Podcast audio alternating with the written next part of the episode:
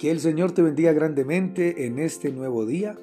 La reflexión para el día de hoy titula No podemos salvarnos a través de otros. Gálatas capítulo 6, versículo 4. La palabra de Dios dice, Cada uno debe juzgar su propia conducta, y si ha de sentirse orgulloso, que sea respecto de sí mismo y no respecto de los demás. Nadie puede servir a Dios a través de otro, Muchos dan la impresión de que piensan que en este mundo hay alguien más poderoso que Cristo sobre el cual pueden confiar.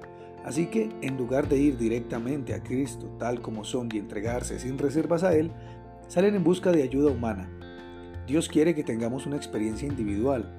Yo no puedo forjar un carácter por usted y usted no puede forjar un carácter por mí. El Evangelio trata con individuos. Cada ser humano tiene un alma que salvar o perder.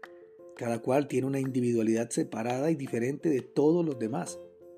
Cada cual debe convencerse por sí mismo, convertirse por sí mismo, debe recibir la verdad, arrepentirse y creer y obedecer por sí mismo. Debe ejercer su voluntad por sí mismo. Cada cual debe entregarse a Dios por sí mismo. El Señor no quiere que se destruya nuestra individualidad. No es su propósito que dos personas sean exactamente iguales en gustos y disposiciones. Todos tenemos características particulares y estas no deben destruirse, sino educarse, moldearse, transformarse a la similitud de Cristo. El Señor convierte las actitudes y las capacidades naturales en instrumentos provechosos en el desarrollo de las facultades que Dios nos ha dado.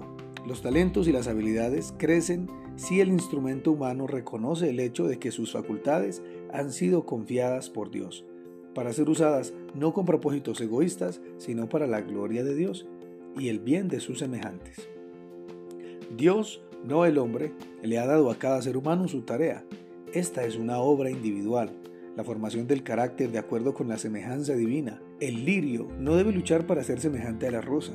Hay diferencias en la formación de las flores y de los frutos, pero todos reciben sus diferencias de Dios de manera que es designio divino que incluso los mejores seres humanos no tengan todos el mismo carácter.